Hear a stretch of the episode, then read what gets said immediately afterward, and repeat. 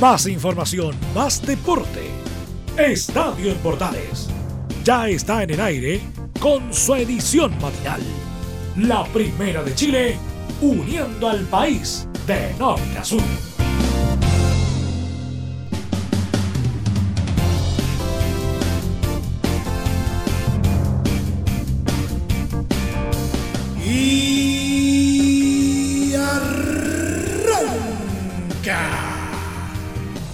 Señoras y señores, muy buenos días, bienvenidos una vez más.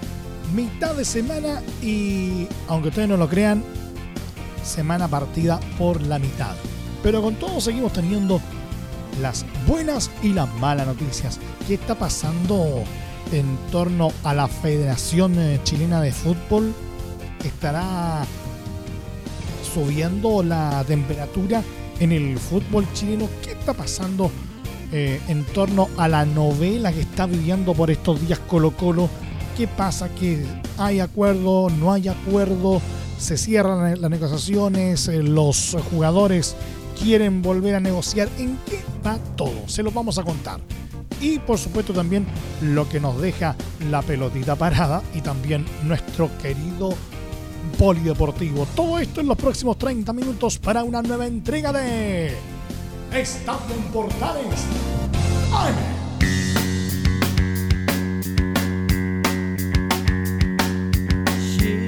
Les saluda Emilio Freixas, como siempre, un placer acompañarles en este horario. El presidente de la ANFA, Justo Álvarez, se mostró disgustado con la solicitud que realizó la Conmebol a la ANFP de separar la Federación de Fútbol de Chile y exigió explicaciones al presidente del organismo sudamericano, Alejandro Domínguez. El día lunes le envié un oficio al presidente de la Conmebol para que me explique la situación que hemos escuchado por los medios de comunicación. Señaló, mientras no responda formalmente el oficio, no me voy a referir al tema. Recurrimos a la Conmebol y al presidente Domínguez para que me pueda responder, porque la federación no es una persona, advirtió. Luego, continuó sosteniendo que esto no es un fondo y si él mandó un oficio a título personal, no sé si lo hizo a la ANFP o a la federación. Y si lo hizo a la federación, muy mal. Él no es patrón de fondo. Álvarez aclaró que siempre se ha mostrado a favor de la separación de la entidad e incluso que su directorio no esté compuesto por dirigentes en ejercicio de ANFP o de ANFA. Ahora somos cuatro. Podría decir que renunciemos todos y queda a la deriva la federación. Pero acá no ha habido problemas. Los problemas están en la ANFP. Hoy dicen que tienen que estar separadas y por qué no antes. Es por los 20 millones que da la Conmebol al presidente de la federación. Entonces ahora hay que separar. Hoy Moreno dice que debe ser independiente la federación. ¿Y por qué no me hizo caso cuando le dije? Agregó. La Confederación Sudamericana de Fútbol pidió, recordemos, que la Federación de Fútbol de Chile sea un ente independiente en medio del conflicto que atraviesa la gobernabilidad de Sebastián Moreno en la ANFP. Mientras tanto, el sindicato de la ANFP se reunió este martes con el presidente de la entidad, Sebastián Moreno, y se logró un compromiso para resolver las demandas de los trabajadores aún después del futuro cambio de directorio. Según se pudo averiguar, no se pudo revertir la decisión de adherir a un grupo a la ley de protección del empleo, pero sí se logró un compromiso por parte de Moreno que quedará por escrito en el acta de la reunión, ahí resolviendo los temas planteados como las mejoras de sueldo. En la cita participaron Moreno, el gerente general Juan Parra, encargado de recursos humanos, y la presidente del sindicato Karen Lizana. Consignar que el sindicato, en su demanda hecha pública la semana pasada, acusó que sus asociados se ven obligados a trabajar hasta 100 horas extra mensuales, hipotecando su salud física y mental, además del evidente deterioro de su calidad de vida personal y familiar, sin mencionar que se trata de una infracción al Código del Trabajo. Además, el sindicato valoró que el compromiso eh, quedase por escrito ya que eso les permitirá continuar en la búsqueda de beneficios cuando Moreno deje oficialmente la testera de la ANFP el 31 de julio, un día después de las elecciones del nuevo directorio.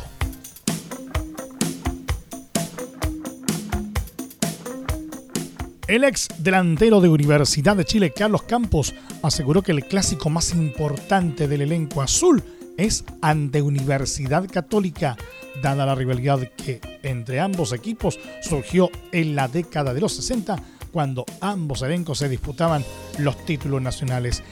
El clásico más importante es con la Universidad Católica por ser el clásico de las universidades y lo es desde cuando nos peleábamos los campeonatos y los dos partidos con las dos universidades más importantes del país, dijo Campos en el marco de la semana aniversario del elenco azul. Con Colo Colo es una rivalidad de gente, de saber qué equipo era mejor deportivamente, pero creo que con la Universidad Católica es el verdadero clásico, añadió el tanque.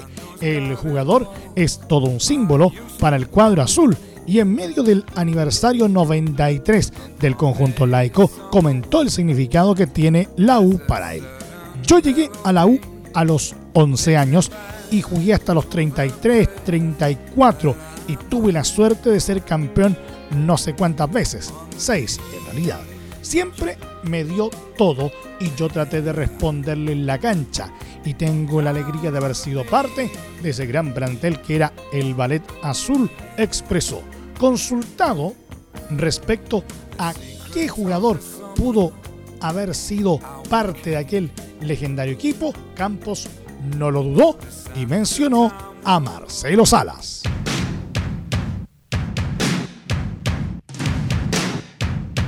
Por otro lado, el astro colombiano Faustino Asprilla no olvida a Chile. El Tino tuvo un paso memorable en la U en 2003 y a pesar de su corta estadía, se ganó a la hinchada azul con su carisma y goles. Por ese motivo, este martes el ídolo de los cafeteros causó furor en su cuenta de Twitter al enviar un saludo a nuestro país y compartir un video con dos de los cinco goles que anotó por los laicos. El primero y el más importante, el que anotó en el clásico universitario del 20 de abril de 2003, permitiendo el triunfo azul sobre Universidad Católica por 3 a 2. Y el otro gol del recuerdo fue un descuento en un reñido choque ante la Universidad de Concepción. Buen día, chichichi, le, le, le, escribió el colombiano, recibiendo la aprobación de la propia Universidad de Chile que respondió Grande Tino.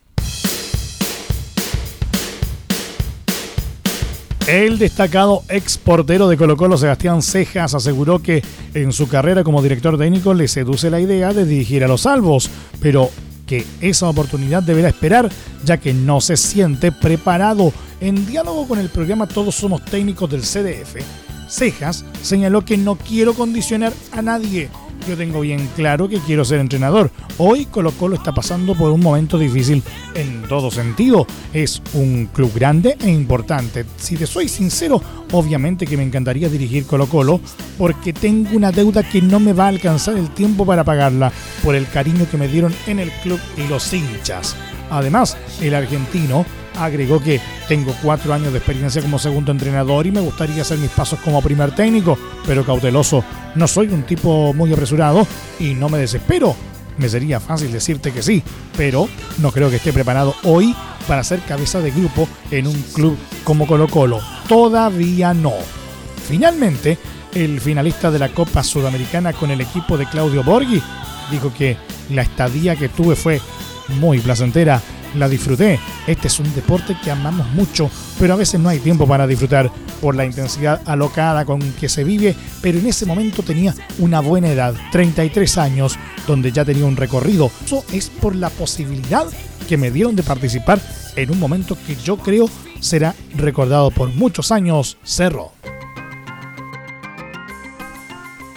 Pero ¿qué está pasando en torno a la crisis que está viviendo por estos días eh, Colo Colo y que está lejos de acabarse, el secretario del Sindicato de Futbolistas Profesionales, Luis Marín, expresó su confianza en que luego de las sesiones realizadas por el plantel de Colo Colo se llegará a un acuerdo con la dirigencia de Blanco y Negro.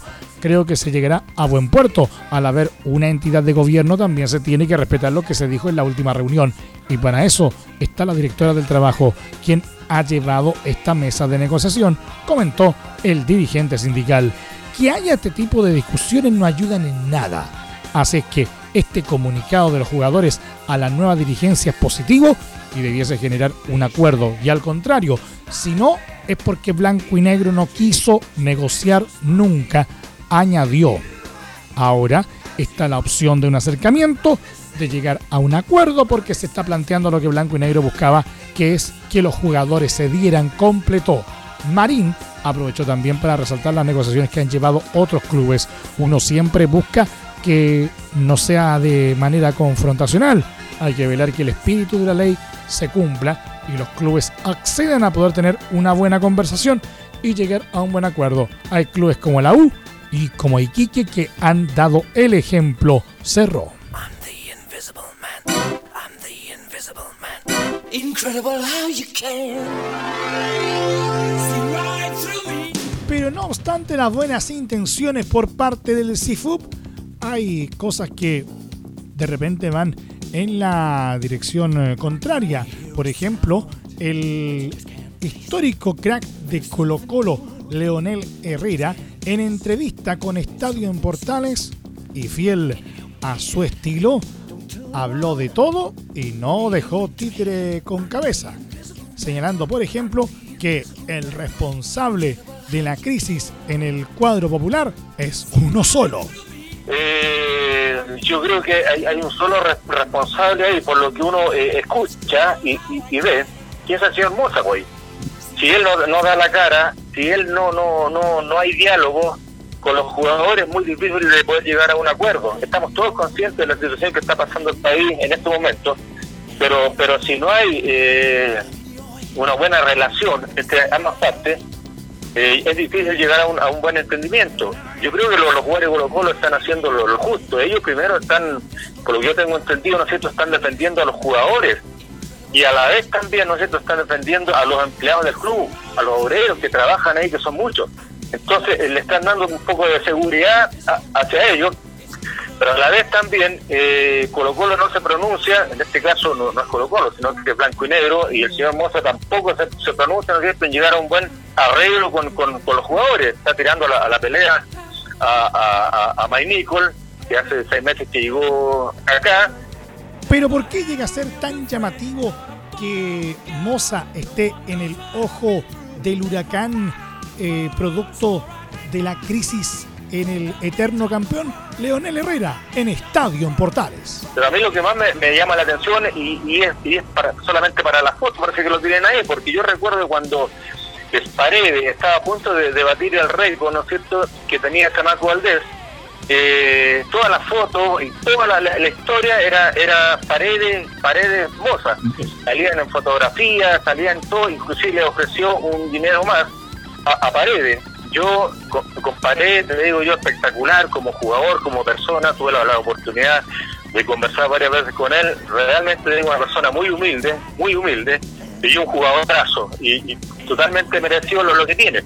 A lo que voy yo, siento que el presidente, todas las fotos con él y cuánta cosa, pero ahora no es capaz de, aparecer en, en la prensa, dar una solución con los jugadores o reunido con los jugadores para llegar a un buen entendimiento. No lo veo por ese lado. Entonces, claro, eh, aparecen las cosas bonitas, pero las cosas malas no, aparecen. El histórico crack no se quedó ahí y dejó precisamente una pregunta al aire. ¿Por qué los jugadores cuando hay pérdida deben pagar las consecuencias? Y de paso señaló su esperanza de que este embrollo finalmente se solucione. Pero yo, bueno, ¿y por qué cuando, cuando hay superávit ¿por qué los jugadores no, no, no, tienen también la posibilidad de recibir algo, ¿no es cierto? Sino que solamente en la pérdida, bueno, los jugadores pagan pagan las consecuencias, pero cuando hay superávit, cuando hay algo de ganar, que no se lo reparten también o le, dan un premio a los, jugadores, eso es la duda que yo tengo. Ojalá todo esto se, solucione por el bien de nosotros, de los colocolinos, que estamos sufriendo por todo esto. Estamos unas ganas enormes de, ver, de ir al, estadio, de ver partidos por televisión, pero por todo lo que está pasando también hay que tener un poquito más de, de paciencia. ¿Quieres tener lo mejor y sin pagar de más? Las mejores series de televisión, los mejores eventos deportivos, equipo transportable, películas y series 24/7. Transforma tu TV a Smart TV.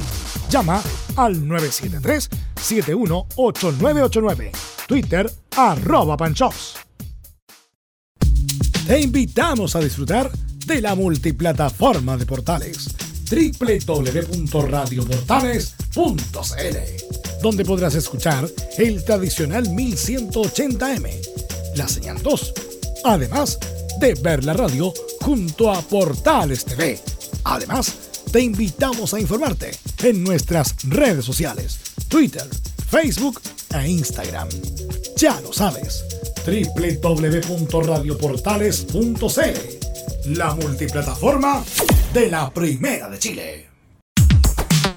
¿Necesitas promocionar tu marca o producto? Anunciar en la Primera de Chile es rápido, fácil, con cobertura nacional y no cuesta tanto. Contáctanos al correo comercial arroba radioportales.cl. Tenemos una propuesta a tu medida, porque en la Portales te queremos escuchar. Es muy importante, es urgente, es vital que entre todos detengamos el coronavirus. Y todos podemos ayudar a través de una sencilla acción. Quédate en casa por tu salud, la de los niños y la de los adultos mayores. Sigamos los protocolos que entrega la autoridad de salud y evitemos contagiarnos o contagiar a nuestros seres queridos o a otras personas. Quédate en casa porque es la mejor manera de ponerle fin a este virus. Nosotros te seguiremos informando y acompañando, pero te invitamos de todo corazón que por favor lo hagas. Es muy fácil. Quédate en casa. Quédate en casa. Quédate en casa. Quédate en casa. Quédate en casa. Quédate en casa. Recuerda, al coronavirus lo derrotamos entre todos. Seamos responsables. Es un mensaje de Radio Portales, la primera de Chile.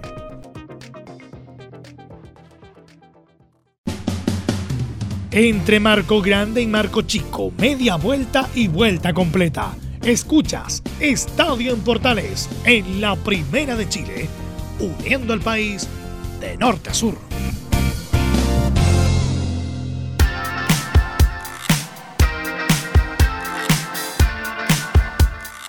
Chile nos pone el mundo a esta hora de la mañana en Estadio en Portales AM, el delantero nacional Alexis Sánchez fue ubicado en un listado con los peores fichajes de todos los clubes de la Premier League desde 1992 debido a su paso por Manchester United. El Daily Mail confeccionó el ranking en que seleccionó al chileno basado en la millonaria inversión que hizo el equipo de Old Trafford para sumar al goleador de Arsenal, la cual le trajo escasos réditos. En esa línea recuerdan que la última vez que el United se llevó a una pieza ofensiva de los Gunners le fue bastante bien, pues Robin Van Persie los ayudó a levantar un título. En cambio, Alexis solo será recordado por su gran salario y malas presentaciones. Arsenal recibió 30 millones de libras más. Eh, Italian por el chileno y probablemente sacó la mejor parte, concluyeron en la publicación donde igualmente se mofaron de la presentación de Alexis en un video junto a su piano, el que fue el momento más entretenido que entregó en dos años en el club. Para el Daily Mail, el futuro de Alexis hoy a préstamo en Inter de Milán está en la nebulosa a raíz de la pandemia de coronavirus. Otros peores fichajes, entre comillas, del listado son Fernando Torres en Chelsea, el Haji Diouf en Liverpool, Wilfred Bonny en Manchester City, Michael Owen en Newcastle, Daniel Osvaldo en Southampton y Roberto Soldado en Tottenham.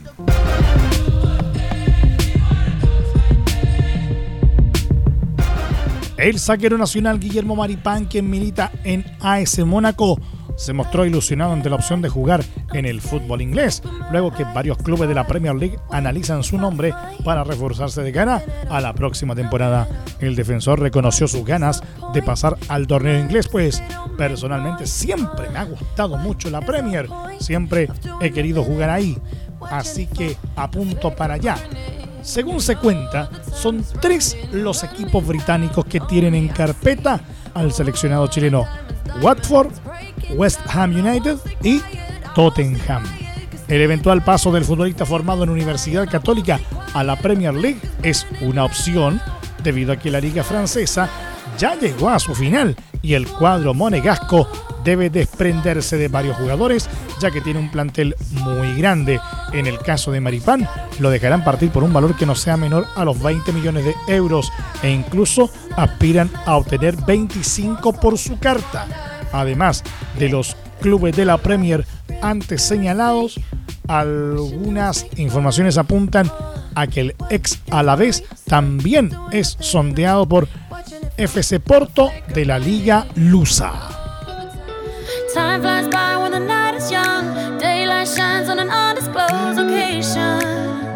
El club mexicano Monarcas Morelia anunció este martes que Pablo Guede seguirá siendo el director técnico del primer equipo cuando se reanude el torneo de clausura, que está detenido actualmente por el coronavirus. Así lo informó el elenco canario mediante un escueto comunicado en sus redes sociales, el que aseguró la continuidad del ex Colo Colo en la institución, pese a algunos trascendidos en aquel país que indicaban que había posibilidades de que se fuera.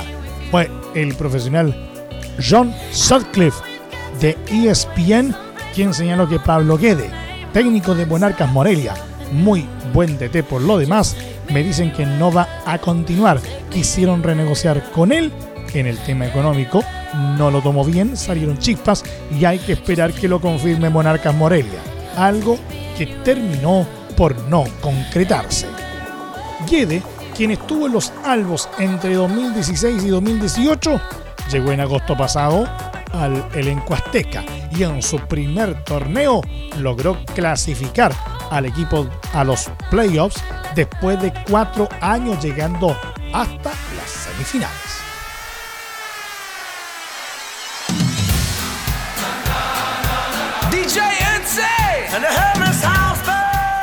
¿Qué pasa en el Polideportivo El Valparaíso Sporting? Alista su retorno a la actividad hípica, el cual se concretará este jueves 21 de mayo con exigentes medidas de seguridad sanitaria producto de la emergencia por el coronavirus. Saludos a los amigos de Radio Portales de Valparaíso que habitualmente retransmiten este programa. El anuncio se debió por la autorización entregada por el Ministerio de Salud que autorizó los eventos deportivos en la región, aunque sin público, lo que propició que los recintos hípicos del país se inclinaran por el Valparaíso Sporting como el único en que se van a desarrollar carreras en este periodo. Diego Carballo, jinete que va a competir este jueves, señaló que se conversaron los protocolos a seguir para retomar la función hípica. Vamos a correr sin público. Los propietarios tampoco pueden asistir, solo los jinetes. Los secretarios también van a disminuir en su cantidad. Será un porcentaje bastante mínimo, siempre con nuestra mascarilla, excepto en el que vamos a correr, porque se nos empaña nuestra antiparra. Además, añadió que estamos todos contentos y ansiosos de que llegue el jueves, porque después de dos meses echábamos de menos echábamos de menos las reuniones hípicas. Debut para nosotros. Se conversó con los colegas y hay que respetar las medidas de seguridad del Ceremi y el Ministerio de Salud. Por otra parte, el gerente general del Valparaíso Sporting, Mauricio Morel, dijo que nosotros estamos corriendo solos. Tenemos cierto grado de libertad, reconociendo que tenemos acuerdos con todos los hipódromos. Vamos a correr el jueves y el domingo, pero como no sabemos cómo van a avanzar las medidas, no sabemos lo que va a pasar la próxima semana. Se correrán 15 carreras, desde las 12 y hasta las 20 horas. Y las apuestas para dicho evento solo se podrán realizar mediante internet y llamados telefónicos, ya que no habrá acceso al recinto ni a casas de apuesta. Y el presidente de la Federación Internacional de Automovilismo FIA, el francés Jean Todt, consideró este martes que el objetivo es comenzar el Mundial a principios de julio en Europa, aunque destacó que esto dependerá de la evolución de la pandemia del coronavirus y de las decisiones de los gobiernos. De momento, la idea es comenzar el Mundial en Europa a principios de julio, pero no hay ninguna confirmación oficial. Deberemos analizar la evolución de la pandemia siguiendo las posiciones de los gobiernos cuyas medidas podrían condicionar nuestras decisiones, afirmó Jean Todt en una entrevista a la televisión italiana Sky Sport. Hay que ser flexibles, considerada la situación nuestra voluntad es empezar lo antes posible garantizando la seguridad para todos, agregó. Y nos vamos nomás, hasta aquí nomás llegamos con la presente entrega de Estadio en Portales en su edición AM a través de las ondas de la Primera de Chile. Les acompañó Emilio Freixas. Muchas gracias a quienes nos sintonizaron a través de la señal 2, a través de Portales Digital, a través de nuestros medios asociados y por supuesto también a través de la Deportiva de Chile, radiosport.cl. Continúen disfrutando de la programación de la señal 2 de Radio Portales, porque ya está aquí Portaleando la Mañana a continuación.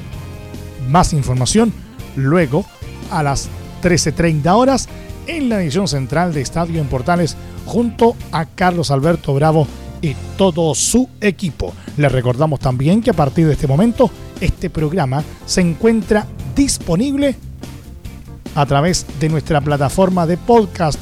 Búsquenos en Spotify, en los mejores proveedores de podcasting y también a través de nuestro sitio web www.radioportales.cl.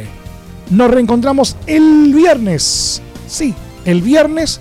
Acuérdense que mañana jueves es feriado por el Día de las Glorias Navales. Así que aproveche de descansar y recuerde lo más importante. Ahora más que nunca, por favor, quédate en casa. Más información, más deporte. Esto fue Estadio en Portales, con su edición matinal. La primera de Chile, uniendo al país de norte a sur.